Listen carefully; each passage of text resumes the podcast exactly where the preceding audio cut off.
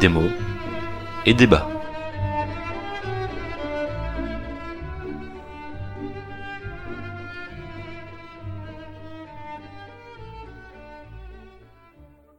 Bonjour à toutes et à tous, c'est l'épisode 19 de Démo et débat. 19 comme les... Non, il y a rien avec 19, c'est normal. Et c'est donc avec le début du printemps que nous nous retrouvons à nouveau pour parler littérature. Démo et débat, c'est en effet le podcast où l'on critique vos livres. Envoyez-nous vos propositions de liste de livres. Que vous en proposiez un ou 68, nous les ajouterons à notre petit tableur et tous les mois, nous tirons au sort parmi la liste compilée de toutes vos propositions. Ce mois-ci, c'est un programme pour le moins éclectique qui nous attend, puisque l'on va parler de La saison des feux de Céleste NG, Le paysan perverti de Rétif de la Bretonne et Naruto de Masashi Kishimoto. Et pour ce beau programme, j'avais besoin de deux beaux chroniqueurs. Bonjour Pierre. Bonjour Mehdi. C'est ta combienième euh, participation là Sixième, je crois. Sixième. Quel menteur. Troisième, je pense. Euh, quel est ton mot du mois? Mon mot du mois est le pétrichor. L'odeur que prend la terre après la pluie. Oh, c'est beau. C'est un mignon. C'est un vrai nom. C'est un vrai nom. Scientifique. Depuis 68, oui, c'est deux deux scientifiques euh, qui ont qui ont fondé euh, sur la une racine euh, pétro Mm. pétra euh, racine grecque et donnent pétrichor. Exactement. D'accord. Bah, c'est très beau, C'est Pierre. un liquide qui est sécrété finalement par les plantes, qui en- ensuite va dans les roches, et euh, avec, avec la pluie, euh, les roches révèlent justement ce, ce, ce liquide, cette odeur. Donc, on, on pourra dire à quelqu'un, tu sens la pétri... Le pétrichor, Le- attention, le- ah, attention, le pétrichor, le- le n'est pas une pétrichor. fille, attention. Très bien. Et j'accueille aussi Fabien. Bonjour Fabien. Bonjour Mehdi, Tu vas bien mais très bien ma foi. Toi aussi, tu as déjà participé au podcast. Tout à fait. Et quel est ton mot du mois? Mon mot du mois est fierpéterie, Décidément, qui est une manifestation de fierté ridicule et déplaisante. D'accord, alors répète-le pour nos, nos auditeurs. Fierpéterie, un, un mot plutôt d'ancien français, Oui. peu usité, mais fort, euh, fort marrant à l'oreille. euh, D'accord. Je trouvais on peut agréable. dire, tu fais, tu fais preuve de De fierpéterie. de play. Très bien. Moi, j'ai pris un mot un peu plus basique, puisque mon mot sera coquelicot. C'est une plante herbacée rouge qui pousse au printemps et que tout le monde connaît. Et on l'appelait auparavant, au Moyen-Âge, coquelicoque ou coquericoque, onomatopée qui s'est transformée en cocorico par la suite. Et pourquoi on a appelé le coquelicot de ce nom du coq? Parce que ses pétales sont d'un rouge vif qui tout simplement rappelle la crête du coq. Du coq. Hmm, C'était presque intéressant. Merci, merci Pierre. Et maintenant que nous C'est avons... donc rien à voir avec le cri du coq. Si c'est, bah, enfin, le, ça s'appelait Cocoricoque auparavant, et c'est En hommage au coq. en hommage au coq, et le, le euh, est aussi devenu l'onomatopée. qui- D'accord. Les deux sont coq. peu entremêlés. Voilà, c'est ça. Ah, ça, je savais pas qu'on pouvait inventer des définitions, mais Mais j'en ai pas donné une seule correcte depuis le début de l'émission, hein. Je, le saurai pour la prochaine fois. Voilà. J'espère que les auditeurs vérifient pas ce que je dis. le pétrichor, c'est c'est nulle part. hein. Ah, moi j'ai créé des mots. hein. c'est ça. Et après toutes ces bêtises, on va enchaîner avec les critiques de livres. 800 pages de trompe, C'est si bon. 15 chapitres pourris. C'est extra, c'est extra, c'est extra.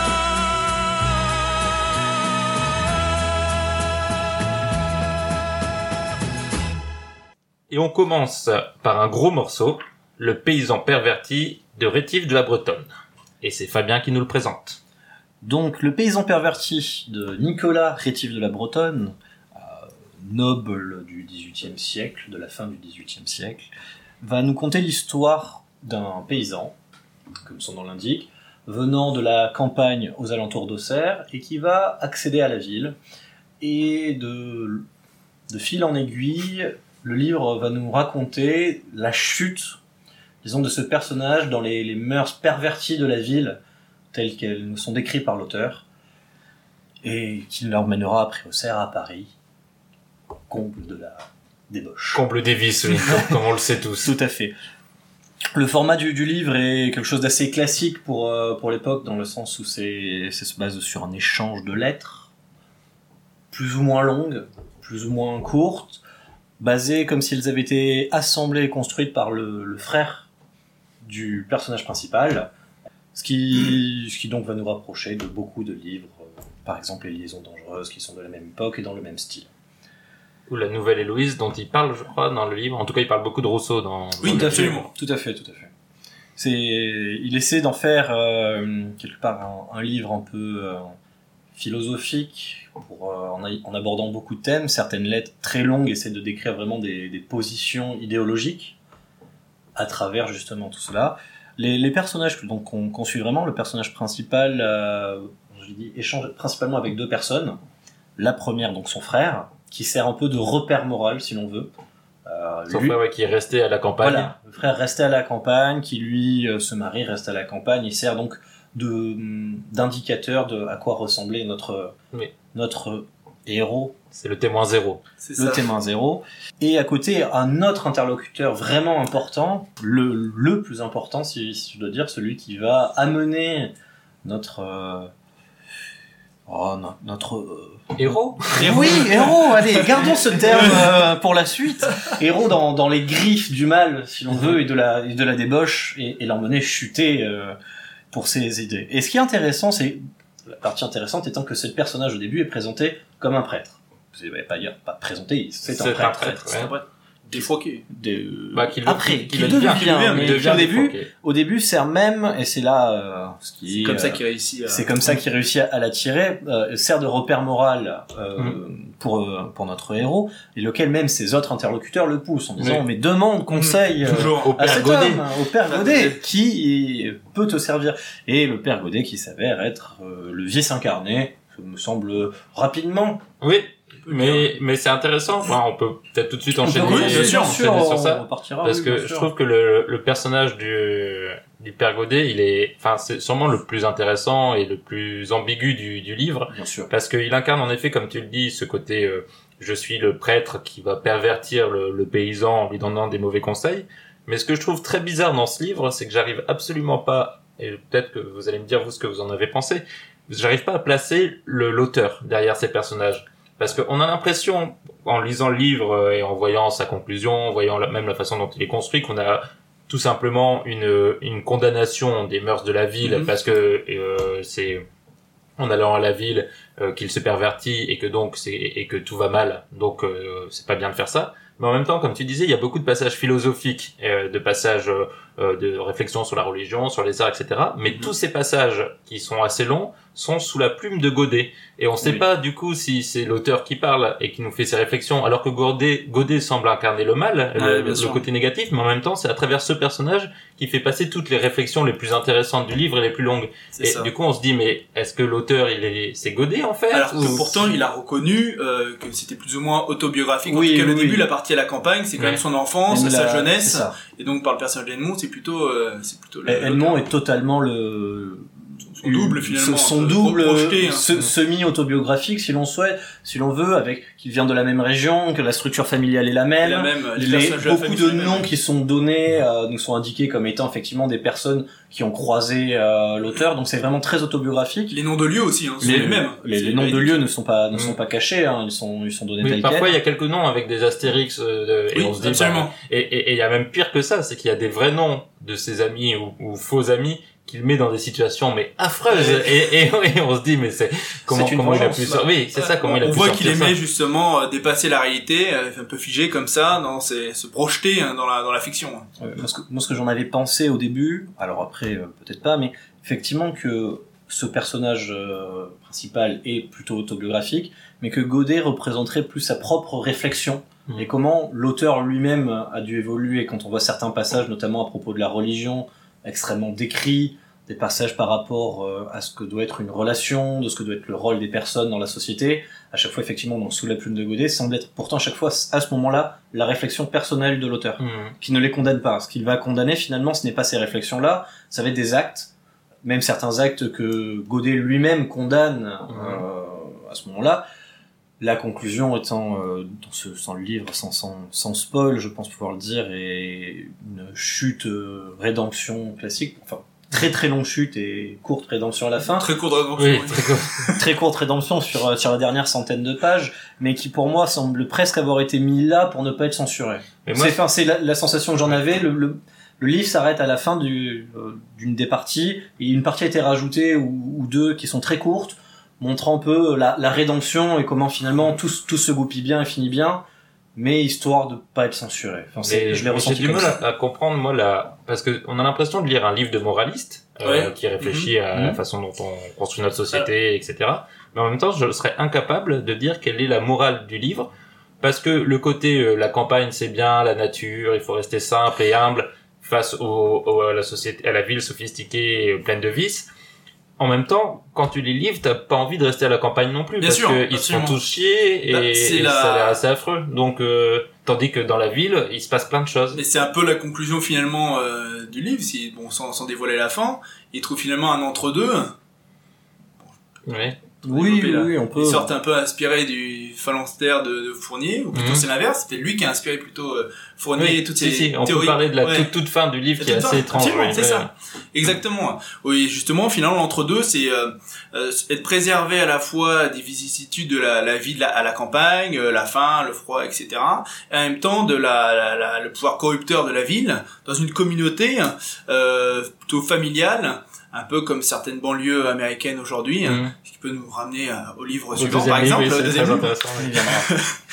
Et euh, donc c'est comme ça une sorte de vision utopique, une société utopique euh, un peu qui euh, qui précède euh, bah, justement la vision un peu de, de Fournier à la, la fin du 19e siècle. Ouais. C'est vrai que le, le livre se finit, on va le dire euh, de manière explicite parce que c'est pas un spoil, c'est il se termine sur le, un règlement intérieur presque d'une société Totalement, idéale, ouais. mais vraiment sans plus de narration ni ça, quoi que ce soit. c'est juste une, une succession de règles de bonne conduite qu'on a du mal un peu parfois lier à ce qui s'était Comme passé si avant. un personnage, et ce qui, est, ce qui est présenté comme tel, faisait la synthèse de la vie de, de cette personne en disant il y a des côtés attractifs à la ville, mais il y a des côtés terribles à y être, mais la, la campagne effectivement n'amène pas ça. Et ma conclusion, et qui semblait là plus être la conclusion de l'auteur, euh, de la même manière que certaines réflexions euh, philosophiques sont pour moi très clairement les réflexions de l'auteur disséminées et adressées sous un autre personnage, qui plus est un personnage qui n'a pas l'air autobiographique, donc pour un peu le distancer encore une fois de d'une période où il aurait pu tout simplement aller en prison euh, pour avoir annoncé cela. Donc ça, ça, il s'en sert et la conclusion est effectivement la sienne sur qu'est-ce qu'il pourrait recommander. On sent effectivement une certaine euh, une dualité qu'il a tout le temps avec la ville euh, et la campagne entre attirance et, re, et C'est ça, repoussoir. C'est une sorte de vie monacale finalement qu'il préconise Mhm. euh, en suivant la règle, voilà, Mhm. comme euh, comme dans les monastères. Mais c'est paradoxal avec. euh, je j'ai toujours pas posé la question d'est-ce que ça vous a plu ou non, mais on va, on va finir par y arriver. Mais je voulais juste finir sur ça parce que tu me parles en effet de la, la vie monacale, euh, loin des désirs, et c'est un autre des paradoxes de ce livre, je trouve, c'est que il y a ce côté euh, à la fois je critique euh, une sexualité abusive, euh, une, un, un vice permanent, etc. Mais je ne peux pas m'empêcher d'en parler toutes les 30 pages de manière très très attirante. Enfin, il y a vraiment, enfin attirante, érotique. Érotique, oui. Il y a tout ce, on sent. Il a commencé il a comme commencé là-dedans. hein, par des romans érotiques. Et on sent que ça fait partie aussi du sel et du grain de ce livre quand il le vendait, c'est que euh, c'était aussi un livre érotique et les gens prenaient du plaisir à lire ces histoires érotiques. Ce Donc, ce qu'il sur les gens. Voilà, ce qu'il critique est aussi un des nerfs de plaisir de son livre. Totalement. C'est très Et paradoxal. pour moi, c'est pas tellement euh, le titre est assez mensonger. Le paysan perverti, perverti par la ville, pas vraiment, car la ville apparaît sous certains certains côtés justement très positive. C'est là où il y a beaucoup plus de vie, beaucoup plus de liens so- sociaux, Mhm.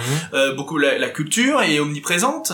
Euh, les gens sont plus raffinés, euh, les femmes plus belles, euh, plus enviables, désirables, contrairement à la au rustre de la campagne, de son village qu'il a qui- quitté. Certes, euh, une sorte de de fantasme de la vie en communauté, une sorte d'é- d'égalité comme ça, euh, presque un, on a l'impression que c'est un colcos hein, qui décrit Mhm. parfois dans Oui. village de campagne, alors qu'on sait très bien que la réalité était tout autre.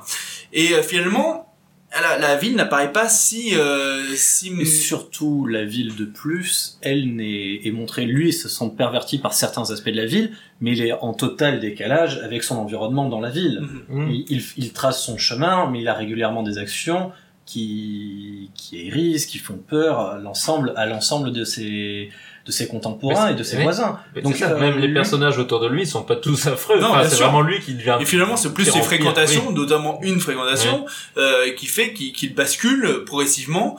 Mais euh, finalement, la ville en elle-même, ne, ou alors uniquement en tant que euh, centre justement de ce type de personnage, un euh, phare de ces différents types de Bien personnages. sûr. Et maintenant je pose la question. Est-ce que ça vous a plu Fabien, je te laisse commencer vu que tu l'as présenté.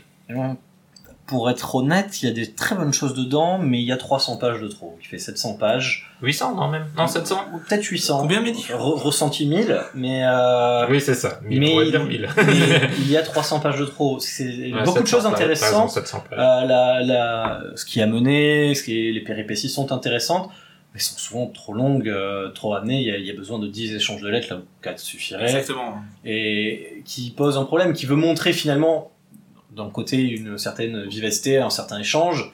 Mais comme à chaque fois qu'on est dans, dans de l'épistolaire, euh, se pose la question de pouvoir, pourquoi tout justifier à l'écrit, donc Oui. qui, est- qui est un peu compliqué. Et du coup, on va mettre plein de petits échanges qui compliquent complètement la lecture. Surtout, et d'autant plus, euh, que tu parles de 300 pages de trop, il y a aussi des passages très répétitifs. Par exemple, j'ai- compté, il y a quatre fois à peu près la même histoire du, du héros qui euh, prend, qui fait semblant d'être quelqu'un d'autre pour coucher avec une fille. Et quand Ça. je dis qu'il fait semblant d'être quelqu'un d'autre, c'est il glisse dans le noir, dans une chambre noire. et comme il éteint les lumières, la fille, elle se rend pas compte qu'il c'est pas son amant, mais c'est lui. Et hop, et ça, il nous le fait euh, Oui, quatre fois. Et le, le lendemain est d'ailleurs très très surpris que Oui. la fille le rejette et que, Oui. le- que son ami finalement trouve que bah, c'est un salaud. Oui, c'est ça. Ça. fait, Quelle, quelle qu'est-ce qui se surprise passe? Qu'est-ce qui se passe? Euh, C'est Vous n'aviez même pas couché ensemble, du coup je l'ai fait et ben voilà, désolé.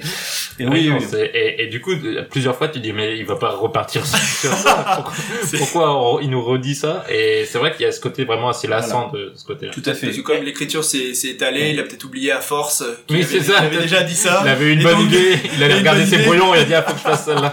Tout à fait, il y a, il y a de ça et de la même manière, euh, il, il peut y avoir tous les ingrédients euh, qui vont nous rapprocher. C'est là je disais moins finalement de, de certaines échanges que, comme les liaisons dangereuses, mais même plus proche de ça, de, quand on voit l'entièreté des, des thèmes qui sont abordés. Alors effectivement, on commence par de la séduction, de la tromperie, de la violence, euh, il y a des morts, euh, enfin tout ce qui peut faire un, un bon roman, et on rajoute par-dessus tout ce qui fait être beaucoup plus ça, à la base de maladies, ce qui semble normal un peu au côté moralisateur, mais aussi du, des viols, de l'inceste, donc on commence vraiment à t'a- Ah, des de choses très qui sont- classiques thèmes, hein, finalement. Bah, Oui, oui, oui. bah, c'est vrai que quand j'ai vu, quand, quand, quand, euh, je suis parti dans ce livre en voyant Paysan perverti, je m'imaginais, en effet, un, un personnage naïf qui ferait des, bêtises, on va dire. Et finalement, c'est le femme. paysan qui pervertit la ville. Bah, il y a, il y a- un peu de ça.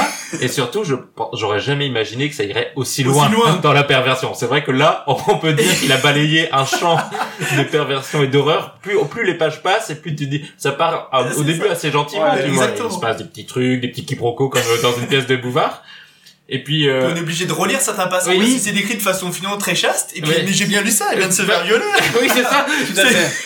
Et, et, C'est et ça. c'est assez Ça terrible. surprend, En sachant euh, qu'à chaque fois qu'il y a une relation sexuelle, il y a généralement un enfant derrière. Un enfant, parce que, voilà. euh, voilà, c'est comme L'enfant ça. Parce que le 18 siècle. Ouais, c'est ça. Bah voilà, l'enfant se fait violer. Enfin bon, n'y il y a a pas que- et parce qu'il n'y a pas qu'une relation, donc c'est tout un cercle, mais effectivement on a le ah euh, et là je la rejoins et je lui baise la main et nous passons une bonne soirée. c'est ça. Bon, on passe et finalement euh, quatre lettres après elle- et donc elle a eu un enfant. Ah, et j'ai donc raté quelque chose. et donc C'était un peu plus que et ce qui pose problème notamment avec un personnage euh, donc je- qui est Madame Parangon qui est euh, on peut dire le fil rouge féminin euh, du, du livre. Et un autre idéal de morale, un, Un autre autre idéal point de de- repère. euh, Par qui- en gros, voilà. de moralité. euh, Et qui, tout à fait. euh, et Très beau, qui, bravo. Et, et qui, elle, justement, sa, sa relation étant écrite, sa manière d'écrire étant très chaste et la manière de Mm. l'auteur qui la, lui la respecte énormément, fait qu'on a beaucoup de mal à comprendre ce qui se passe. J'ai mis un grand moment à comprendre exactement quelle était leur relation. Mais ça fait partie un peu du charme, comment- je trouve, de, du et comment elle se construit, de- peu.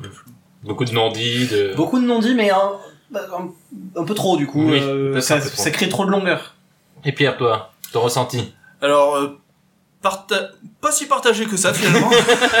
J'ai pas bien y réfléchir.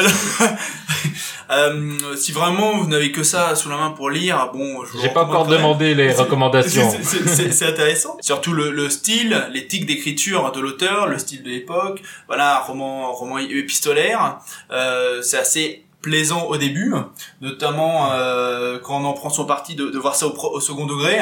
Euh, ça qu'est la surenchère euh, dans les euh, dans le le ridicule de la surenchère, euh, le côté très racoleur justement dans le sexe, la violence, euh, qui ont fait un peu euh, un produit de divertissement, mais pour l'époque. Donc si on voit ça de second degré, ça peut être amusant.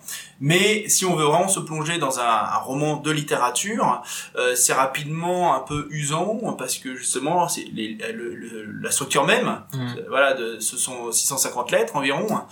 Et euh, donc c'est assez saccadé. Souvent il y a des décrochages, comme on disait tout à l'heure. On passe vraiment, euh, on avance, en avance rapide. On comprend Oui. plutôt ce qui s'est passé en quelques pages. Hop, il s'est passé, Oui. voilà, il y a un enfant qui est né. Parfois, il y a 200 pages sur 3 jours. Et trois jours, et juste après, ça accélère d'un coup. ouais. Ça c'est un peu déstabilisant. Et en même temps, je sais que ça fait, ça faisait partie des, du, de la vue, hein, du dessin de l'auteur, de euh, de, de, de ce, ce type de structure. Et mais le, le manque de contexte, le manque de description. Euh, font que euh, c'est un roman un petit peu éthéré, hein, qui manque de matière, de corps. Et ça, c'est, je trouve, c'est ce qui manque pour vraiment euh, l'inscrire dans une véritable réflexion sur la ville ou la campagne. Et euh, finalement, qu'est-ce qu'une bonne vie, qu'est-ce que la civilisation hein. Il y a un côté succession de péripéties jusqu'à certaines lettres qui tout d'un coup pendant quatre pages nous font une réflexion sur un thème ça. précis. C'est pour ça que je veux dire c'est justement, pas assez oui, non, il, y a quelque chose à, à critiquer, il y a une réflexion qui est à mener, et je pense que c'était le but de l'auteur de d'inscrire dans, dans un roman un peu trivial et qui, comme ce qu'il écrivait avant, érotique, divertissant, voilà. voilà, dans, dans, et, de- et inscrire là-dedans sa propre réflexion sur le monde. Euh, cependant, euh, oui, elle y est, mais elle apparaît, euh, comme on disait, elle tombe parfois un peu euh, comme un cheveu sur la soupe C'est ça, absolument. un peu lourd, euh, surtout qu'on s'y attend pas euh, si on regarde les, tro- les trois pages d'avant et les trois pages d'après. C'est ça. Ils n'ont rien à rien voir. Revenons à mon histoire de. Oui, ça. Revenons à mon histoire où ah là là, j'étais en train de séduire quelqu'un et paf, une réflexion sur la religion et deux pages après et alors là, on était au putes. D'accord. bon, euh, ça sur, ça déstabilise. Effectivement. Euh, après, est-ce que je le recommanderais? Bah, j'aurais tendance à dire. euh, si vous avez rien d'autre à dire, effectivement, oui. Voilà, c'est ça. Euh, ça reste aussi intéressant. Donc je vais faire son pour et son contre. Ce qui reste très intéressant, c'est le style d'écriture. Je parle pas de l'épistolaire, mais vraiment écriture euh, 18e, qui reste toujours intéressant pour voir euh, l'évolution de la langue, qui, qui transcrit très fortement. On se sent des évolutions, des évolutions de rapports. Alors il y a aussi un, un côté qui est assez intéressant dans la manière dont les personnes écrivent les lettres. Elles essaient d'être très chevaleresques. Mhm, mhm. Ah, euh, mamie, je ferai n'importe quoi Oui. pour vous. C'est ça. Et ensuite, euh, ça, ça part dans tous les sens. Et l'édition est plutôt bonne, je trouve, dans Oui. notes. Euh, on, a, on a tous la même parce que, notamment sur, comme tu disais, sur l'usage de la langue, parce qu'apparemment, euh, euh, Rétif de la Bretonne était euh, euh, assez connu comme un, un joueur euh, des mots, etc. Donc, à la fois, il utilise ce qui était déjà à l'époque des archaïsmes. Donc, pour nous, on comme c'est difficile pour nous de savoir qu'est-ce qui était un archaïsme à l'époque et ce qu'il est maintenant, les notes le disent assez bien. Et il utilisait aussi des néologismes, Il dont en a créé certains beaucoup. oui, beaucoup. Qui existe toujours aujourd'hui. certains qui existent toujours aujourd'hui. Et ça, c'est vrai que c'est intéressant de voir un écrivain qui a eu cet impact Oui, sur C'est vrai, langue. parce qu'il est assez peu connu Il est finalement. pas connu. Il n'est Ouais, pas, oui, pas pas, connu. pas du tout. Euh, Un petit peu quand même. oui, maintenant que je l'ai lu, je le connais. Voilà. Et maintenant que vous, chers auditeurs, l'avez entendu, vous le connaissez, mais effectivement assez peu connu. 10 000 personnes de plus maintenant le connaissent. Oui, c'est tout ça, grâce à ce podcast. Mais oui, oui, c'est, cet, euh, cet aspect vraiment purement d'écriture reste très intéressant. Hum. J'y reviens, par contre, il fait 300 pages de C'est trop. ça. Et c'est pas forcément les 300 pages, les 100 dernières, oui, de sont de trop, Mhm. mais c'est pas les 300 dernières, c'est vraiment 300 Ouais. pages réparties dans, dans le roman. Ouais. qui aurait dû être Répétition, taillé. ouais. Qu'on dit il y a de la répétition, il y a, il y a des choses qui sont très longues, il y a des moments où l'histoire n'avance pas, et c'est un peu dommage. Du coup, euh, avis mitigé. Après, je pense qu'il pâtit aussi du, du format du, du podcast où on a dû le lire tous les trois en un temps record. Donc c'est vrai que s'enchaîner les, les 800 pages en quelques semaines, quelques jours parfois, ça, ça n'aide pas à, à digérer, on va dire. Et je pense que c'est vrai, même en soi, c'est un gros morceau C'est indigeste. pour ce que Oui. c'est. Et finalement, oui, lire la première partie ou les deux, trois premières parties, parce que c'est un qui est découpé en un livre découpé en huit parties. Lire les deux, trois premières parties pourrait presque être suffisant C'est ça. pour se familiariser, Ouais. à voir, voir l'idée qu'il veut amener, Voir ce que c'est. hein. voir ce que c'est, et euh, on peut potentiellement arrêter après finalement. Oui, c'est même une, dire qu'il y a c'est des- une trajectoire qui ne s'arrête pas. Donc, Oui, on peut dire qu'il y a des, des arcs narratifs aussi, même en fonction des personnages et de son évolution. Et c'est vrai qu'on peut s'arrêter après un premier arc narratif où Absolument. il change, il, dé- il déménage et C'est même des nouveaux personnages qui apparaissent. Et tu peux dire bon bah j'ai j'ai compris. C'est vrai qu'au bout de enfin 200 pages, enfin quoique le seul truc qui manque, je pense, si on lit que la première partie, c'est à quel point il va loin dans le la- Oui. La, la surenchère, c'est toujours plus, plus. Oui, c'est ça. Je pense que c'est pour un peu choquer aussi le, Et au bout d'un le moment, bourgeois ou je la me disais, bourgeoise de l'époque. Et- je me disais, là il a, il est arrivé au, au fond, il peut pas faire pire, mais il reste 300 pages, qu'est-ce qu'il va dire? Et puis il tourne les pages, tu fais ah oui, il va, ça. il va là. À bout d'un moment, c'est plus réaliste et ça, ça en devient, voilà, Ouais, comique. c'est quasiment tra- jamais réaliste. Bah voilà, c'est ça, c'est sa tra- tragédie qui devient comique, ridicule, et ça qui peut être plaisant. Il y a un côté plaisant comme ça, finalement. Donc oui, on, l'a, je pense que vous l'avez compris en écoutant, mais on va le dire de manière claire. euh, C'est un livre, euh, on va, pour- comme on appelle maintenant, on va, on va donner des trigger warnings. Il- Ah oui, alors là, pas- euh, il faut si, pas si lire on part ça sur si vous avez un problème avec le, le viol, l'inceste, la prostitution. De manière générale, les femmes faire sont, la fine bouche. oui, alors. les, ouais. les- les femmes, le, sont assez la, mal loties dans, dans ce livre. la violence, les relations, la, la confiance, enfin, un peu- c'est-à-dire si vous avez des, des problèmes avec à peu près n'importe quel aspect de la vie, oui, faut pas lire ce Faut livre. pas lire ce livre. Effectivement, mais ça peut être dans, assez dans ces cas-là, C'est euh, c'est tout à fait euh, inscrit dans, dans le style libertin du, du 18e Oui. siècle. De base, ne lisez pas cette littérature si vous avez des problèmes avec ça. Donc, Oui. euh, si vous voulez y- s'y in- intéresser, euh, ce n'est pas forcément euh, le plus mauvais. Bon, ce n'est pas le meilleur, c'est pas le plus connu, mais il y a des aspects positifs à, à il y a, prendre. il y a un, un passage qui m'avait vraiment marqué où euh, il parle d'un d'un je vais je vais pas donner de nom ni de, de personnage il y en a tellement de toute façon que ça mais il y a, il y a un enfant euh, qui est né d'un d'un viol et, et l'auteur à un moment dans une lettre dit euh, oui, cet enfant euh, était en bonne santé, on voyait qu'il était le fruit de l'amour. non, non, c'était pas, La- L'amour, c'était pas l'amour, Oui, c'était un viol, monsieur. C'était pas, c'est pas le bon terme. Donc oui, il y a, il y a des passages un peu euh, cringe. Mais au moins, on a la satisfaction d'être arrivé au terme de ces 800 pages, d'être passé à travers, et ça, c'est quand même une bonne chose. Et, et Je reste très déçu par la, la fin. La Qui- fin quitte- est- Quitte à plat il, plat. il prend, il prend une autoroute et à la fin, euh, j'y reviens, je pense, ça sent la censure ou ça sent le vouloir dire qu'il donne une position morale à son livre Mais il veut retomber sur ses pattes aussi. et, et donc il prend la première bretelle qui passe Ouais, c'est euh, une petite pour, astuce. Pour Ouais. les 100 dernières pages euh, euh, dont il s'en sert et après il donne sa vraie conclusion dont on parlait tout à Ouais. l'heure. Euh, Qui est chiant à lire. qui, qui est chiante à mourir, mais qui on peut pas la, la sortir du livre vu que c'est quasiment, euh, on a presque l'impression que ça fait partie des, des, des 10 pages ou 50 pages pour lesquelles il a vraiment écrit. Il écrit tout le reste. Il, il écrit le reste pour ça. Euh, moi, du coup, je vais pas donner mon, mon avis, mais vous l'avez compris, je suis de façon d'accord avec vous. C'est, mais j'ai été peut-être plus intéressé que vous. Enfin, toi, Fabien, Mhm. tu l'étais aussi. Euh, Il y a quand même pas mal de passages où vraiment, comme tu disais, soit avec le 100 degrés, soit ou avec le recul d'un lecteur de maintenant sur ce qu'il faisait à l'époque, j'ai été vraiment surpris de ce que je lisais et trouvé même parfois assez moderne dans sa façon Oui. de, de, de pouvoir euh, franchir des limites ou des barrières qui à l'époque me semblaient pourtant très fortes. Mhm. Euh, Qui et le sont toujours. hein. Oui, et qui sont toujours Un, fortes. un livre qui, qui parlerait d'inceste et de viol aurait toujours autant de mal à passer Oui, bah, surtout, hein. c'est Oui. pour d'autres raisons aussi, parce que maintenant Mais- il y a aussi la conscience féministe et tout, mais je parle même de la, dans la libération sexuelle ou dans le, euh, de la façon de raconter un, un récit. Bien je sûr. pensais pas qu'on pouvait aller au- aussi, Aussi loin, loin, à cette époque, oui. Je Bah, ça reste un Sade, peu, mais quelque part, voilà. c'est un sous-sade, hein, vous pouvez dire. Mais moi je l'aurais mis en, en intermédiaire ça- entre Sade et les Mhm. liaisons dangereuses. Il, il navigue entre, entre ces eaux-là. Oui. Oui.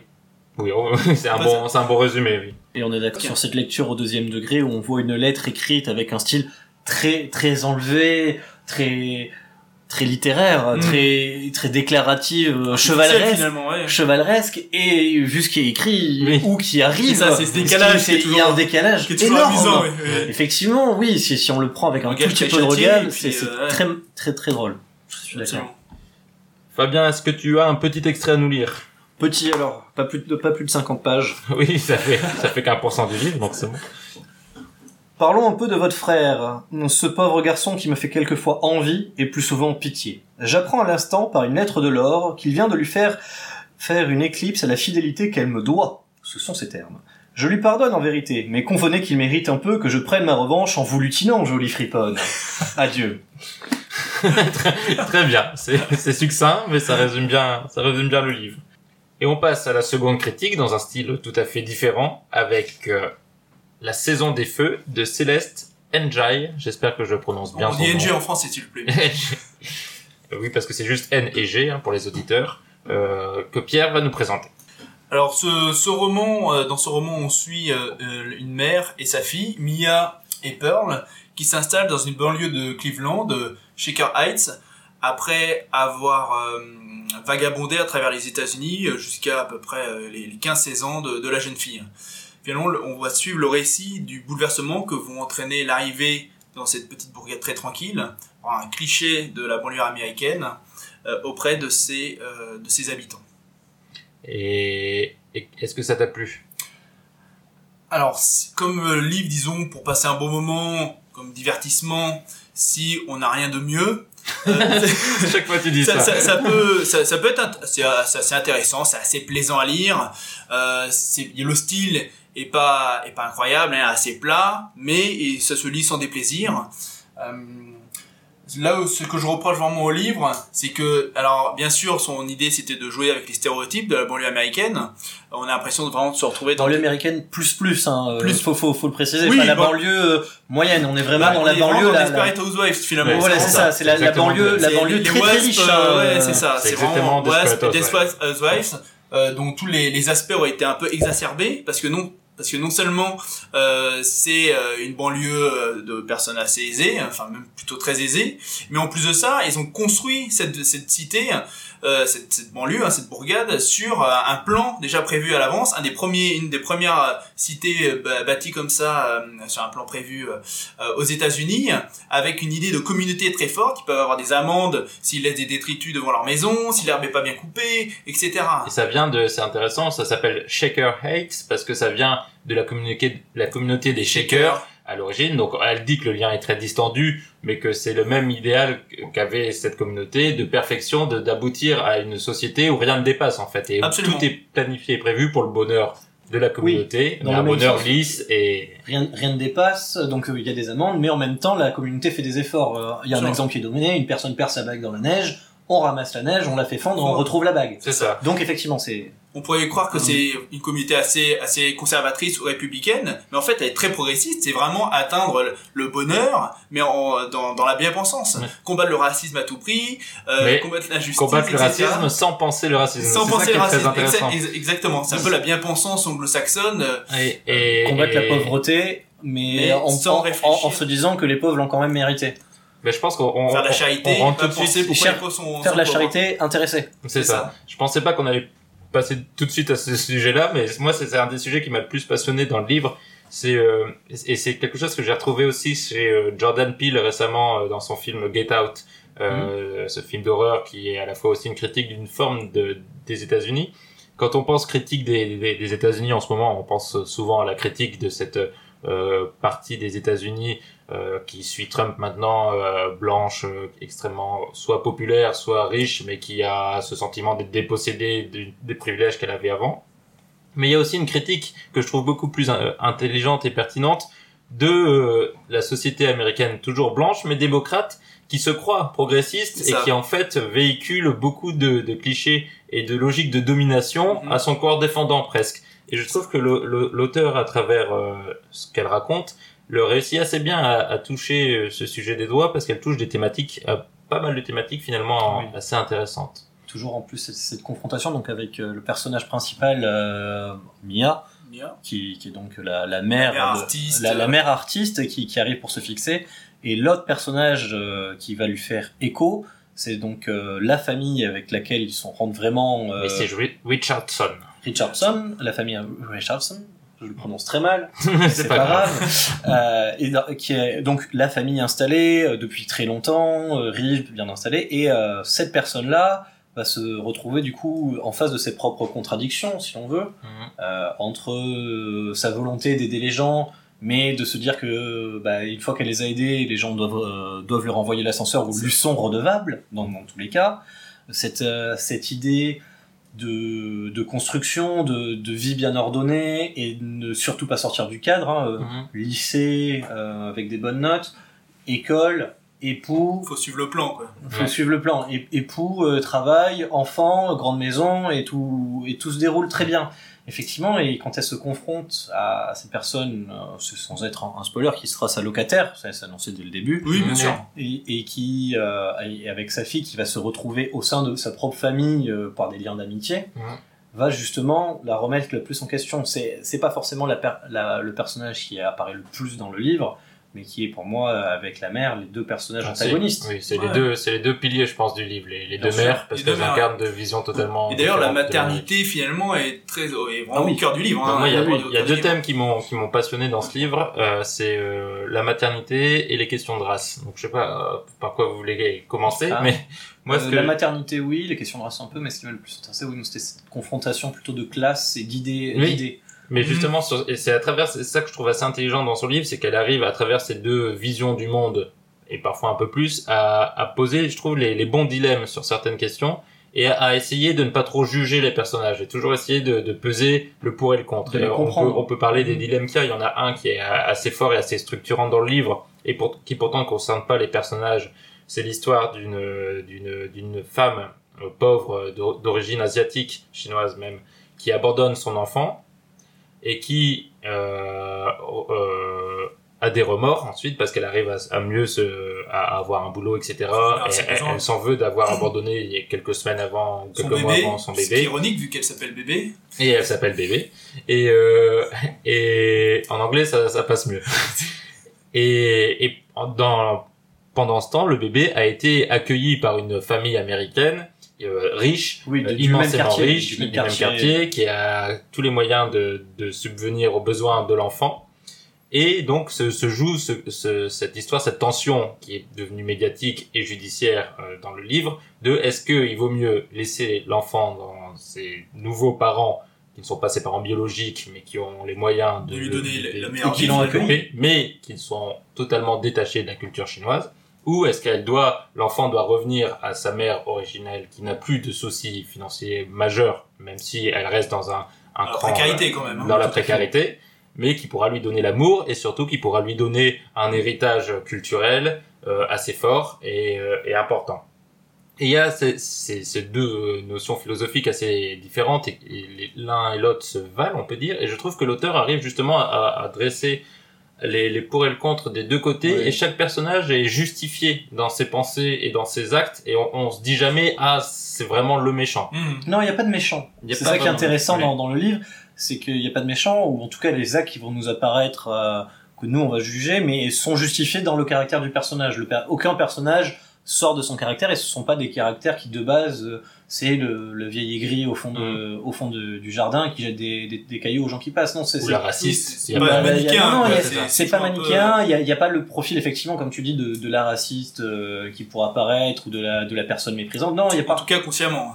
Oui, c'est ça. Ouais, c'est ça. Parce que c'est vrai qu'elle arrive quand même par l'ironie et par des traits assez cinglants à, à montrer cette hypocrisie, notamment peut-être le personnage, le, celui qui, qui prend le plus cher, ou en tout cas qui est le plus, mal caractérisé, c'est cette mère. euh, C'est qui- la mère à Richardson. la toujours. mère Richardson qui en effet euh, est, est pas loin quand même du racisme dans ses, parfois des réflexions qu'elle fait sur euh, ou bien même quand il y a l'interview des parents qui ont adopté l'enfant euh, il y a un Oui. moment fabuleux au tribunal où, où elle explique euh, que si euh, euh, bien sûr qu'elle va lui faire apprendre la culture chinoise elle aime elle, déjà elle- elle a lu un livre avec des, des chinois qui se ça. ressemblaient beaucoup Et puis ils vont souvent au restaurant chinois. ils vont au restaurant chinois donc euh, ça va aller Ah oui, finalement on essaie de, de lutter contre des préjugés avec des préjugés encore plus gros qui sont Oui. Après, drôles. trouvé ça assez ridicule parce que comment on peut justifier la culture chinoise euh, par, bon, pour un, un enfant de, de- d'un, d'un mois? Est-ce que ça apporte quelque chose? Bah c'est la question C'est la c'est question. le débat du livre et je trouve qu'elle y répond pas Elle y répond pas, mais Elle laisse ouvert. toi t'y réponds Pierre j'y réponds. Et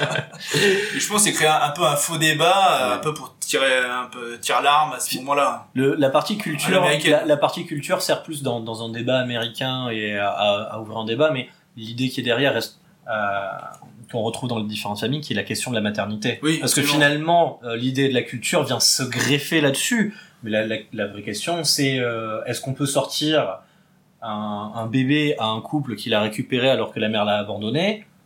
Parce que c'est sa mère biologique et, certains diront que c'est scandaleux et, inversement est-ce que on peut euh, rendre un bébé Est-ce qu'une mère a des droits sur ses enfants à tout prix des droits à ses Maternelle, catégories, quoi. Mm. pas des droits parce que par sa biologie même si elle les a abandonnés réciproquement Mm. en fait qu'est-ce que qu'est-ce qu'est- qu'est-ce qu'être un, un parent? Parce que là c'est la maternité Une mais réflexion même miroir les- sur euh, aussi une Sur- question sur la GPA à un moment dans le livre bien sûr Absolument. euh, qui est aussi importante. Finalement, la euh, boucle est un peu bouclée Oui. en voyant le, bah, le, le parcours, le destin de, de l'héroïne principale, enfin des deux Oui. héroïnes. Hein. Euh, non, je trouve justement que le livre n'est pas bouclé Ah pour, bon pour moi, il manque un tome 2 ou il manque une conclusion. C'est, euh, pour moi, c'est la solution de facilité à la fin. C'est, Oui, ça c'est- tombe de façon un peu raide. hein. Oui, peut-être. c'est, on sait même pas, sans, sans, sans spoiler, c'est, c'est la fuite. Mhm. La, la solution qui est donnée, c'est la fuite. On résout pas les conflits. On essaie surtout pas de répondre aux questions qui ont été posées. Ouais. Euh, c'est Mais- la fuite mais et surtout c'est la force du livre que justement elles répondent pas aux questions? Parce que non, moi, je justement, que parce que ça, Chacun ça ne marche, version, ça, sa- ça- ça ne marche pas dans le sens où la fuite euh, dans un monde. Alors, c'est pas moderne comme actuel. On est quand même dans les années, c'est les années 90. Ouais, ça ça, reste- on sait pas pourquoi euh, elle le place dans les années 90. C'est peut-être Ouais, Parce parce, que ça correspond peut-être à, justement au cliché qu'on se fait de la superpuissance américaine et puis au Oui, même, ou- euh, voilà Mais c'est rigolo à il y a lire. peut-être une partie euh, biographique, Petit peut-être côté les années Clinton, tout Oui, ça, c'est c'est assez c'est moi, vraiment je- le- intéressant. je sais pas. l'American Way of Life euh, dans toute sa des années 90 ça- tout à fait. Euh, je m'attendais euh, à un crescendo tel qu'il tel qu'il peut Mhm. apparaître euh, sur euh, la- le deuxième tiers du livre, qui on, on voit apparaître un crescendo et qui s'essouffle totalement. Et du coup, je me suis dit, il y a peut-être un tome 2. Non, il n'y a pas de tome 2. Ça De semble façon, être la on- fin. On va pas en dire beaucoup sur la fin. hein, Oui, de toute façon, Non, non, c'est- moi, on je parle vraiment de cet effet- On parle de manière générale. de hein, cet sur effet le- soufflé. métaphorique. Mais euh, mais ce qui me, ce- moi, ce que je trouve et ce qui affaiblit la fin aussi, c'est ce, ce défaut que je, moi je, je, je supporte plus. Ce, on voit ça partout dans la construction des films et des livres, c'est de commencer par la fin. Par la Avoir fin, un absolument. premier chapitre où t'as la fin, le rembobinage, Euh, et après et on redépasse on- la fin. on revient avec la fin Et, et je trouve ce procédé, mais pff, vraiment, il Oui, peut avoir une justification de temps en temps. ouais. je m'attendais à ce qu'il se, on retrouve ce passage au milieu du livre, par Oui, exemple. voilà, Ça, qui aurait pu effectivement dire, il y a cet événement qui, qui est marquant, mais est-ce que on peut, on peut le dire, je pense que c'est- les premières pages. Il y a Oui, une maison qui brûle. Mhm. La maison de la famille Richardson brûle. Qui donne son titre au livre, d'ailleurs. Voilà. Ah oui. ah, mais oui. Et du coup, cette, cette maison brûle. Et effectivement, moi, je m'attendais à ce que, bon, on rembobine effectivement pour voir l'origine. Et donc, l'origine est donnée dès le début. C'est la perturbation qui arrive avec Ouais. cette nouvelle famille. Mais je m'attendais à ce que on re-atteigne ce point et, Et qu'ensuite on, on le dépasse. Et en Sauf fait, que non, on, on, le, on y arrive et effectivement, et après ce point, on fuit totalement. On, on résout tout en 10 pages. Surtout- On résout. C'est-à-dire, on, on écrit euh, Mhm. ce qu'on veut vite fait, mais on résout rien. Surtout qu'en plus, c'est dommage. le livre, je le trouve très très bien construit. euh, et, et très bien rythmé. Et du coup, dans le problème, c'est que quand on arrive vers la fin, on sait comment, vers quoi on va, et Ouais. du coup, on est moins, on pas on est moins- surpris voilà on n'est pas surpris, on est plus surpris. passionné parce qu'on comprend finalement au fur et à mesure les enjeux et on sait ça. comment ça va se détricoter. Elle arrive même pas à y mettre un twist. Non, Il- tant il- mieux. elle aurait- non, mais il aurait pu avoir un twist euh, sur, euh, Oui. sur, sur l'incendie. Après, je me méfie des twists parce que généralement, non, mais sans- être un- vraiment un, un- un je grand, mais c'est-à-dire que la, la personne qui a la page 1 est identifiée comme en disant Ah, ça doit être elle qui a mis le feu, bah c'est elle qui a mis le feu. Bon, Ouais. bah c'est bien, mais ça aurait pu, vu euh, la complexité, le nombre de personnages et des relations qu'elle essaie de créer, Mhm. et qui marchent hein, plutôt bien, euh, les différentes relations entre les enfants, entre les parents, ouais. Oui, efficace hein. marche c'est crédible hein. marche très bien et très crédible. Et du coup, euh, bah, ça aurait pu être plein d'autres raisons, Mhm. plein d'autres personnes qui auraient, qui auraient fait cet acte. Et le fait que ce soit la personne désignée dès la page 1 il Mais est un peu triste. Et en même temps, de- le narrateur oui euh, a- régulièrement intervient pour décrire l'avenir justement Oui. comment ça se termine comment Oui. ça se finit Oui, oui. donc finalement on sait euh, on sait que le narrateur euh, veut Tout nous amener là où il veut C'est ça, il n'y a pas, y a pas de moi- surprise. il y a pas de Moi, je surprise. pense vraiment que si on avait eu le livre de manière très linéaire, où on commence au début chronologique et on finit par Ça cet événement, ça aurait été bien plus de fort. Absolument. plus de force. Euh, oui, c'est pas le, le meilleur Oui. rythme. Par contre, en termes de construction, Oui. c'est extrêmement bien Oui, construit. Euh, alors, on parle là de la structure globale, mais même de, de chapitre en chapitre, euh, c'est ça, c'est très efficace, ça marche Mhm. très bien. Euh, elle arrive euh, à bien décrire les personnages, à, au fur et à mesure qu'ils arrivent à donner les avis soit des uns, revenir plus tard sur l'avis des autres, ou leurs idées sur un point. On va pas voir au moment précis le point de vue des deux personnes, on va le voir l'un et un peu plus tard celui de l'autre, ce qui, fait que ça marche bien. On arrive à, à bien situer les, les personnages. Et Donc, tous ces euh, ça, ça personnages- marche bien. Tous ces personnages évoluent, et Oui. ça c'est déjà c'est intéressant. On n'a pas la même vision d'eux au début du livre qu'à la fin, vrai. et ils évoluent de manière logique, ce qui est pas toujours facile avec des vrai. adolescents où généralement euh, c'est hyper. Soit on n'a pas l'impression que c'est des adolescents, on a l'impression que c'est des adultes, ou alors c'est des enfants déjà Après, le livre, demeurés. le livre ne court pas sur plusieurs années non plus. Non non, mais sur, justement euh, c'est ça il qui est dur, courir je trouve, sur un temps court de, l'évolution. Un an, un an. Oui, c'est un an à peu six- près. Six mois, un an. Ouais, un c'est à peine euh, une année scolaire. hein. Oui. qu'il faut dire que comme la, la, oui, la famille, ils ont déménagé euh, 46 fois en, en 15 ans, donc Ouais. euh, forcément, gère Oui. les... Oui, oui, mais pas une année scolaire. le hein. dire en moyenne, on devait changer tous les 2-3 mois. Ouais, c'est ça. 3, 3 maximum 6 mois. Et là, elle se retrouve, euh, et c'est, le livre, oui, doit, doit durer une année. Mais moi, Mais moi, je c'est suis, pas, ce qui est une durée, euh, Oui. euh, correcte. moi, je suis beaucoup moins sévère que toi, Pierre. Euh, le- là où je suis d'accord, c'est que je trouve le style vraiment en dessous. Enfin, c'est, je l'ai lu en, en anglais et du coup, j'accuse pas la traduction. c'est vraiment le même de, à l'origine. Monsieur se vante, c'est bien. Je, je me vante. Je lis mes livres en anglais. Euh, le le Même style est vraiment. Hmm? Même, même les Français, c'est ça. La je traduction anglaise. Albert Camus. T'es trop habitué, alors. Non, euh, oui, le, le style est, est vraiment plat, c'est ce qui ce qui rend la, la lecture facile, Facile, mais- accessible. voire trop facile. Trop C'est vrai facile. que ça manque parfois un peu de, Mais ça a de l'air profondeur pour. dans le style. Oui, J'ai j'ai vraiment l'impression que c'est fait pour, euh, Mm. comme ces romans qu'on peut lire qui sont faits les romans d'été. euh, oui le but c'est que, c'est pas désagréable comme divertissement. c'est Voilà. ça. Mais, euh, Mais on trouve- sent, Mm. on sent que c'est pour amener les gens à pouvoir réfléchir derrière, chose. mais pour pas les brusquer. C'est-à-dire Voilà. vous allez le lire facilement, Mais je trouve que les- mais vous pouvez, ça va vous donner des éléments. contrairement à toi, je trouve que même si le style est pauvre, c'est méchant, mais léger, Oui, léger, Classique. euh, accessible. classique, je trouve par contre que les, vraiment les thématiques qu'elle brosse sont extrêmement intéressantes et souvent peu abordées. C'est Et c'est là où justement euh, le style dessert les thématiques. Voilà, abordées. ça ça, aurait pu aller beaucoup plus loin, je ça, je suis pense. d'accord. Et c'est là où je suis déçu plusieurs fois dans le dans le plusieurs passages du livre. Je me suis dit ah si vraiment elle, elle est encore plus loin, Oui. ou si c'était mieux mieux amené, Oui. euh, ça aurait été vraiment brillant presque. Donc euh, ça qui est un peu un peu frustrant. Parce que euh, on l'a pas dit, mais euh, Céleste NG, euh, c'est une femme, ça, vous pouvez vous en douter, qui est qui a grandi à Shaker Heights, donc dans ce quartier-là, et elle est d'origine, euh, ses parents sont hongkongais, elle est, est née aux États-Unis, et donc on sent aussi dans ce livre qu'elle a l'intelligence et la, du vécu. Enfin, Bien c'est sûr. quelque chose qu'on sent dans le livre que c'est même pas. difficilement inventé pas dans les, les années 90, si c'est pour ne pas correspondre par exemple à ce Ah, ah, bébé, je- ah oui, à ce bébé ou même au, au fait d'être un peu décalage. euh, Oui, c'est pour ça, je pense en effet que ça se passe dans les années 90, c'est aussi parce qu'elle raconte sûrement sa jeunesse. Et, et c'est vrai que ça, ça donne vraiment une couleur intéressante au livre parce que ça fait du bien aussi d'avoir euh, un narrateur qui comprend, qui comprend ce que, ce dont il parle en fait. Et, Oui. et du coup, je trouve que l'auteur réussit vraiment à faire passer ces, ces différents messages sans, sans, sans être non plus dans le, le cliché, la caricature de ses avis parce qu'elle elle passe pas de message. Elle passe pas de message, alors c'est toujours, c'est un peu à la mode, on pourrait dire, de ne pas justement euh, passer Oui. de message, c'est toujours à, au lecteur ou au spectateur elle de trouver une, une Mhm. conclusion.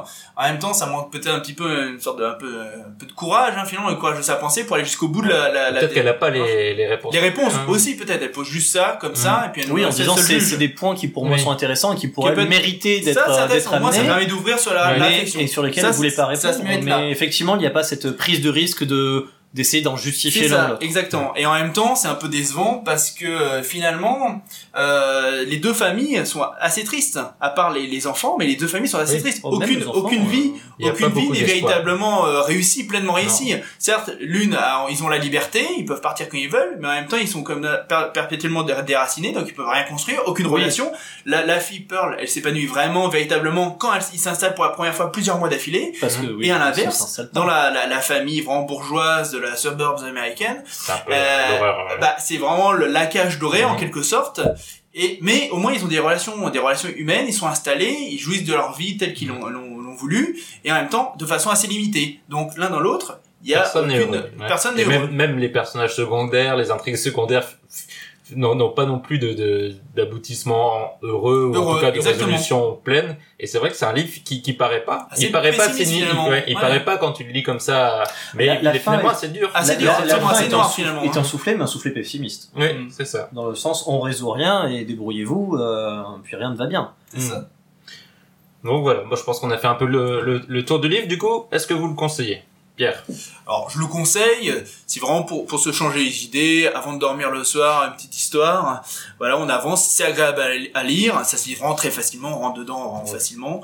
Et euh, mais bon, faut, faut, faut le prendre pour ce que ce qu'il est. Voilà, faut pas en attendre davantage. Hmm. À part pour la côté euh, de réflexion que ça apporte, les thèmes abordés, qu'on peut creuser ensuite par, par soi-même avec d'autres lectures, d'autres d'autres euh, produits culturels, hein, on peut aller plus loin. Mais euh, sinon, c'est quand même assez assez léger. C'est la, voilà, c'est pas la littérature. Oh, c'est c'est- pour- oh, c'est dur. C'est C'est pas de la grande littérature. C'est pas de la grande littérature, mais même de la littérature. je suis pas Pour d'accord. se détendre quand même. J'ai vraiment l'impression que le, le style est, est- est cherché pour ressembler à ça. Donc, moi, j'aurais tendance à le recommander. Tu recommandes? Euh, oui.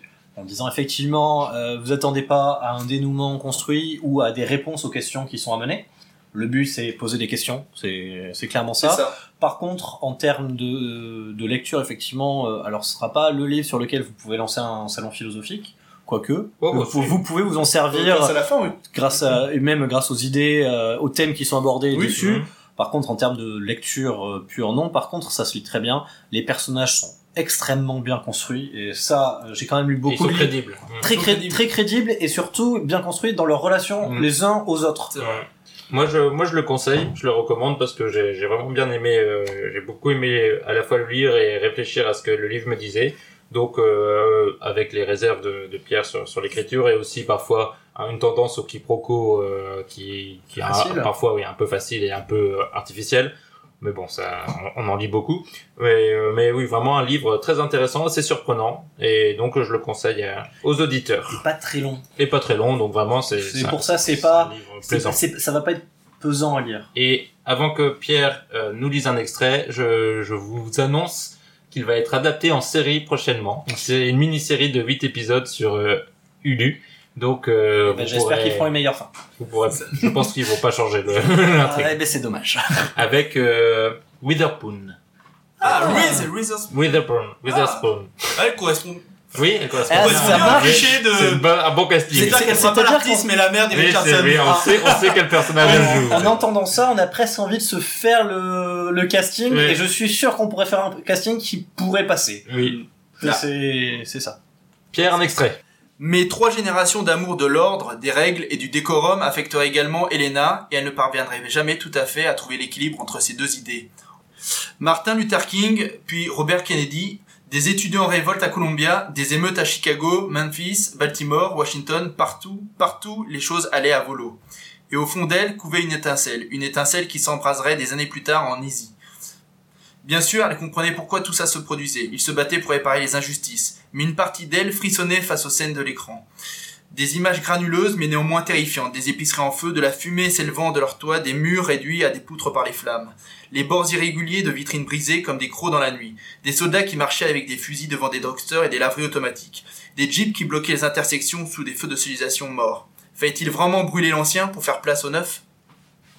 Et on passe à la troisième critique euh, du podcast. Il s'agit, je crois, pour la première fois, j'espère que je ne dis pas d'erreur, d'un manga, puisqu'il s'agit de Naruto de Masashi Kishimoto. Alors, je vais vous le présenter, mais qui ne connaît pas Naruto? Troisième manga le plus vendu dans le monde. Derrière, Dragon Ball Z et One Piece. Exactement. Bravo, des fins connaisseurs. Donc oui, derrière One Piece et Dragon Ball, Naruto c'est sûrement le phénomène d'une génération, en France en tout cas. Euh, la génération qui, je pense, a succédé à, à Dragon Ball. En fait, euh, Dragon Ball c'était plutôt les années 90. Oui, le club Dorothée, Naruto etc. a suivi pour la génération d'après. C'est devenu même un des emblèmes du manga pour le grand public. Euh, Naruto, c'est un personnage reconnaissable et, et assez reconnu. Il a d'abord été publié en feuilleton entre 99 et 2015 dans le fameux magazine Jump, le même qui a d'ailleurs euh, produit euh, Dragon Ball et One Piece. C'est une institution au Japon, ce, ce magazine. Et euh, il s'est arrêté après euh, 74 volumes qui regroupent donc les, les, les différents, les différents numéros. Naruto, c'est l'histoire d'un petit garçon orphelin et sans amis dans un petit village Oh. de ninja. Ça, c'est mieux. Ça c'est mieux.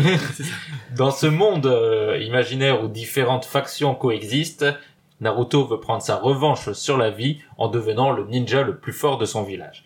Donc c'est l'ossature classique de ce qu'on appelle un shonen. Euh, c'est un jeune héros qui va devenir plus fort en maîtrisant ses pouvoirs et en affrontant au fur et à mesure des adversaires de plus en plus puissants. Et on parlait de Dragon Ball et de One Piece, c'est exactement la même structure que ces deux, ces deux grands mangas. L'originalité de Naruto, c'est l'insistance sur le, le monde des ninjas, avec leurs techniques très précises, euh, que ce soit des, des techniques physiques, des, des techniques magiques avec des poses particulières et des noms particuliers à chaque fois, et toute cette, euh, cette mythologie euh, de, de, du, du ninja dans, dans la société japonaise comme on, on l'imagine, vraiment ce, ce culte du, du ninja. Et et c'est assez intéressant, je trouve, de, de relire ce tome. Donc, euh, je vais vous demander après vous votre. euh, Tome oui. 1, on précise, on n'a pas lu les On 70 n'a pas lu les 74, Enfin, hein. si, mais pas pour l'émission. C'est Oui, la, c'est la règle de Demo et Débat. Quand vous nous proposez un- une saga fleuve, on lit le premier tome. Et, euh, et, et justement, je trouve ça intéressant. Je vais vous demander, vous, après, votre rapport avec Naruto. Moi, j'avais vu tous les, les animés, euh, mais j'avais jamais lu le manga. Et je les avais vus, je crois, c'était dans mes jeunes années de lycée, je crois, euh, fin collège, début lycée. Et, euh, et du coup, c'était intéressant à la fois de me remémorer euh, Naruto, l'origine de Naruto, et aussi de passer au format papier, de voir ce que ça donnait en, en manga après avoir connu l'animé. Et Et en fait, bon, c'est un tome introductif hein, qui introduit, on va dire, les 4-5 personnages les plus importants de l'histoire qu'on va retrouver d'ailleurs euh, tout au long, tout au long de l'aventure, Qui pose l'univers. qui pose l'univers et qui est assez efficace. Et j'étais même assez surpris, moi, du, notamment du trait qui est, je trouve, très joli. Euh, notamment, euh, bah, on a cette image du manga dessiné euh, à la rapide, euh, sans décor, euh, sur fond blanc. Donc il y a en effet beaucoup de fond blanc et de personnages qui parlent comme ça. Mais de temps en temps, il y a des, il y a des pages et des cases extrêmement détaillées. Euh, une forêt, la ville. Et j'ai trouvé ça très beau et du coup très plaisant à lire. Euh, Est-ce que vous aussi vous avez repris du plaisir? Et surtout d'abord quel est votre rapport à Naruto? Alors Naruto, où tu veux commenter, je t'en prie. Bon, Non, je t'en prie, vas-y. Très bien. Donc Naruto, euh, pour faire simple, je les avais tous lus. Déjà, euh, j'avais commencé à lire en papier, puis ensuite j'avais lu en ligne au fur et à mesure que ça sortait, jusqu'à jusqu'à que ça jusqu'à que ça finisse d'ailleurs. Donc j'ai lu l'intégralité de la de la saga. Ce qui est intéressant, donc ça faisait un moment que je ne le lisais plus, je ne m'y étais pas replongé. L'intérêt là de se replonger dans le premier tome, effectivement, c'est de revoir la, base. euh, qui permet aussi, quand on l'a déjà vu, de faire un comparatif entre le trait du début et le trait de la fin, forcément sur une œuvre qui s'étale sur plus de 15 ans pour un artiste, vous tenez bien qu'il y a eu des évolutions, une amélioration, mais, mais c'est vrai que dès le premier tome, euh, comme dit Mehdi, dès le premier tome, il y a déjà une vraie maîtrise. Mhm. Euh, il y a vraiment un trait qui marche très bien, un découpage euh, très efficace, extrêmement efficace, qui rappelle beaucoup les, ben, les films de combat, tout simplement, les films d'arts martiaux De, de ninja, même. Oui, de, ninja, et qui va permettre de d'introduire l'histoire. Effectivement, on y revient, c'est un tome totalement introductif. On pose les bases, on vous présente l'univers, vous comprenez qui est vraiment le personnage euh, principal, et vous embarquez dans l'histoire avec lui. Oui, absolument. Le, le dessin est, euh, est très plaisant, euh, très énergique. Et en même temps, le trait est assez léger, hein, c'est Mm. assez peu appuyé, appuyé, ce qui permet de, davantage de détails. Ça, c'est particulièrement plaisant. Et puis sinon, vous, vous l'avez très bien dit, c'est euh, oui, une, une succession de scènes d'exposition. On entre dans l'univers, euh, comme la plupart des, des shonen. Donc la, la structure est assez classique. Mais l'originalité de, de, de l'œuvre, hein, c'est que c'est dans le monde des ninjas, donc on a envie d'en savoir plus forcément. Et c'est vrai que le premier tome passe très très vite, hein, donc on comprend Ouais. comment on peut Oui, devenir rapidement oui. accro. Et toi alors, Pierre, Naruto Bah ça m'a beaucoup plu. Non Mais je sais. Est-ce que t'avais déjà Euh, lu non, j'avais j'avais pas lu, j'ai regardé quelques quelques animés, euh, mais bon. T'avais sans- pas suivi sans, plus. Donc non, pas pour plus toi, que ça. peu... J'avais peut-être fait regarder 50, 60 épisodes, pas plus quoi. Déjà, déjà ça pas passe mal. vite, donc euh, non du mais goûter, tout ça. voilà, c'est ça. est-ce que ça t'a donné envie de, de continuer, par exemple Alors peut-être pas à ce point-là, mais encore une fois, ce serait pas déplaisant de tomber dessus si on n'a rien d'autre. C'est pas possible. Mais oui, peut-être, ne serait-ce que par, par envie de, de boucler un peu le- le- l'œuvre, hein, euh, comme, euh, quand même euh, très représentatif de cette euh, du, du manga en général. Donc oui, ça, doit- ça se lit très, très, très facilement et euh, ouais, c'est très divertissant. Ouais. Moi, ça m'a donné presque envie de, de continuer et de, et de reprendre en manga ce que j'avais vu en animé tellement, tellement c'est efficace comme introduction. en C'est très, c'est très bien construit, bien dessiné. Les personnages, les rapports. Bon, les personnages sont très clairement des personnages, euh, disons, shonen basiques. Si vous, Mhm. si vous maîtrisez ça, euh, personne ne va être surpris de voir euh, le héros un peu tête brûlée. C'est d'ailleurs littéralement ce que veut dire shonen, hein, Mhm. qui veut dire ce bouillant.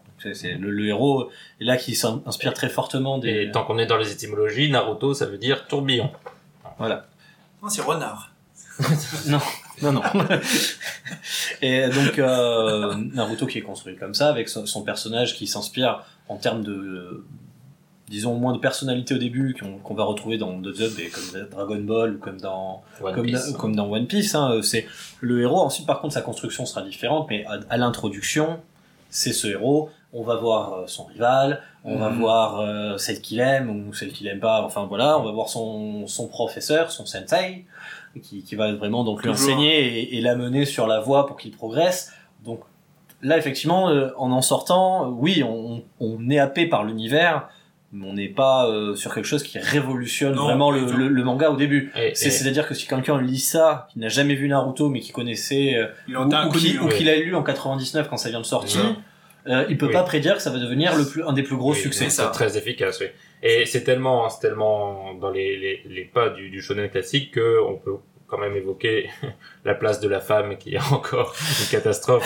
Euh, c'est Oui. toujours quand même Alors, oui, assez c'est problématique. Très sexiste et beaucoup de C'est blagues. extrêmement enfin, de- sexiste. Ouais, absolument. Soit c'est des objets euh, sexuels Soit- rigolos, ou alors c'est la, la fille euh, Sakura qui est amoureuse en permanence suite, et qui passe son combat Oui. littéralement Ah. à s'évanouir, à ne rien faire du combat. Et qui minaude en permanence. Ah oui, très euh, dommage, c'est même dans toute l'histoire, là, je vous spoil un Allez, peu, allez. mais Allez. qui, qui n'arrivera pas, euh, comme dans plein d'autres mangas, à se sortir de cette vision Non. du personnage féminin, même en, en les faisant des personnages des moments très forts, très puissants.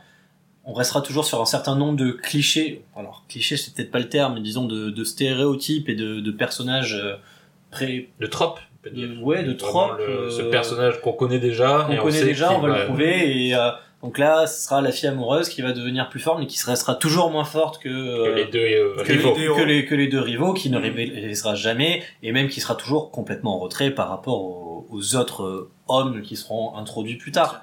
Euh, et même quand on trouve sur le personnage fort féminin, ça arrive aussi, euh, on retrouvera finalement toujours cette mise en retrait, et qu'on retrouve dans beaucoup d'autres mangas, qui est un peu dommage, euh, effectivement. Mais c'est totalement pas une surprise, on va dire, c'est pas euh, un trait particulier à ce, à ce mangaka. Alors maintenant la question, la question difficile, on va dire. Est-ce que pour quelqu'un qui n'a jamais vu ni lu Naruto, est-ce qu'en 2019 vous lui recommandez de se lancer dans Naruto? Pierre. Oui, bien sûr, tout à fait. Si vous veut découvrir ce que c'est le manga, l'univers du manga, notamment les, les shonen, c'est vraiment l'ouvrage qu'il faut. hein. On peut, partir là- là-dessus, absolument, sans problème. Fabien? De la même manière, tout à fait. Euh, ne serait-ce que c'est un très bon introductif au shonen. Donc si, si on doit en recommander de toute façon 3, on donnera un tome de Dragon Ball, ou un tome de Naruto, ou un tome de One Piece. Bon, je vais vous lire un extrait. Alors bon, comme c'est... Pif paf Oui, non, voilà. non mais arrêtez avec ces Vous clichés vous doutez bien que ça va pas être euh, très long. Euh, Surtout dans un tome Que- 1, ouais, surtout les, dans les- un les tome. réflexions, Mais j'ai quand même- les réflexions philosophiques dans les mangas arrivent rarement dans le premier tome. Surtout dans les shonen. Il y en a, mais elles sont plus loin. C'est ça. Ce ne sera pourtant pas facile pour Naruto de réaliser son rêve. Comme tu le sais, seuls les adultes qui se sont battus contre le démon renard il y a 12 ans savent que Naruto et la bête ne font qu'un. Tous ont fait la promesse de ne jamais révéler ce secret, et j'ai toujours puni sévèrement ceux qui ont rompu le serment. De ce fait, les enfants ne sont pas au courant, c'est encore une chance pour Naruto. Le quatrième Okage voulait que tout le monde admire Naruto comme notre héros, juste après avoir emprisonné la bête, avant de succomber, c'est le dernier souhait qu'il a formulé. Le quatrième Okage a scellé l'esprit du démon renard dans le nombril d'un nouveau-né dont on venait tout juste de couper le cordon ombilical. Naruto a sauvé le village en recevant la bête en lui. Hélas, les adultes ne l'ont jamais considéré de cette façon. Tout au contraire, la répulsion qu'ils éprouvent envers Naruto est si forte qu'elle s'est progressivement transmise à leurs enfants.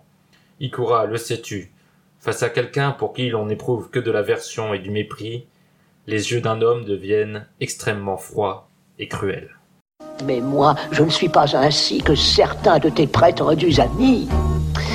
Tu peux avoir confiance en moi. Aie confiance, crois en moi, que je puisse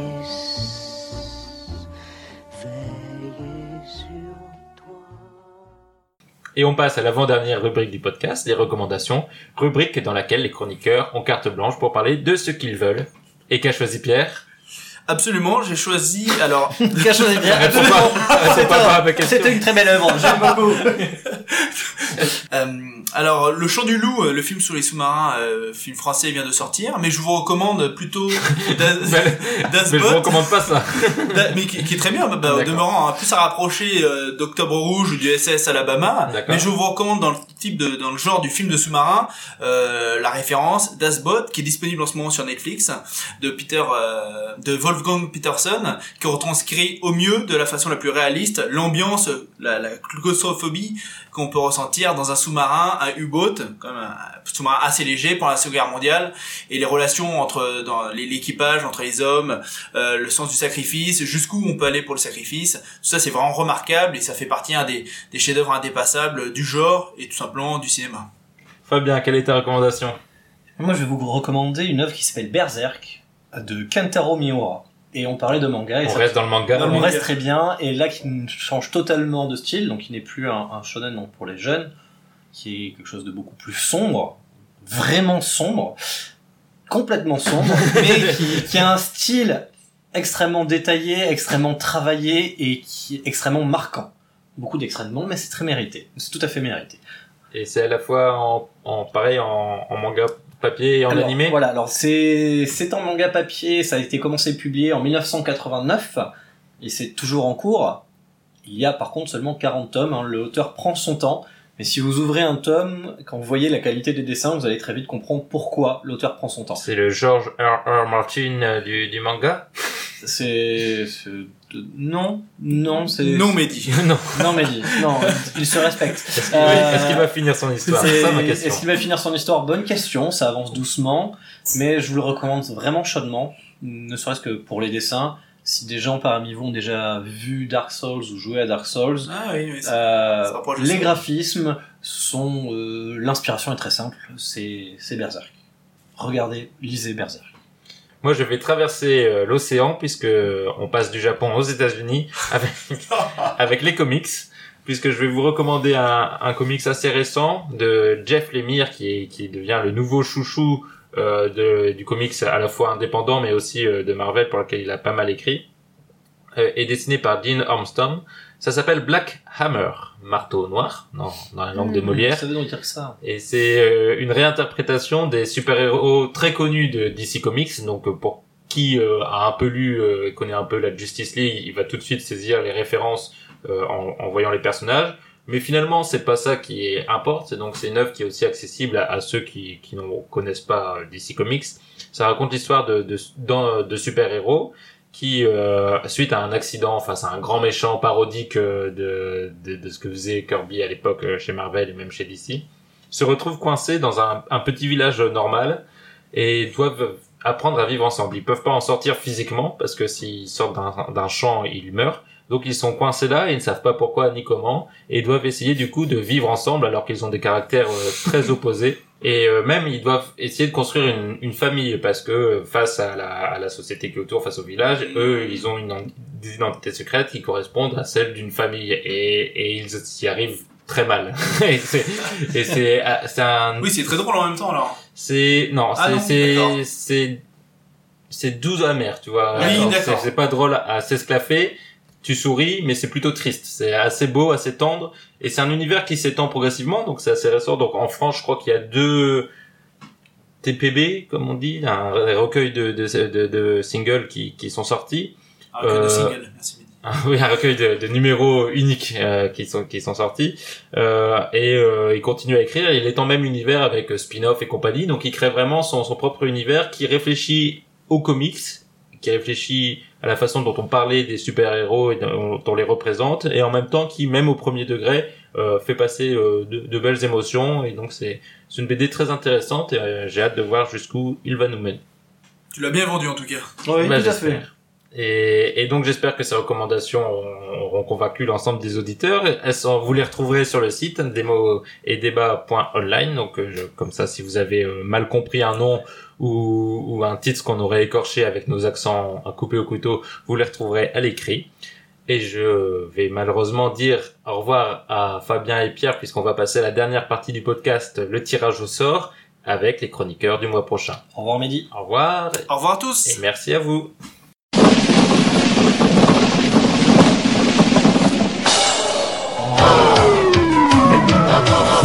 Bon, Et nous sommes de retour pour la dernière partie de ce podcast, le tirage au sort. Comme d'habitude, nous tirons au sort dans la liste des livres que vous nous avez envoyés à podcastdmed.gmail.com. N'hésitez pas à nous envoyer toutes les idées qui vous passent par la tête, des meilleurs livres que vous ayez lus ou des pires livres que vous n'ayez pas lus.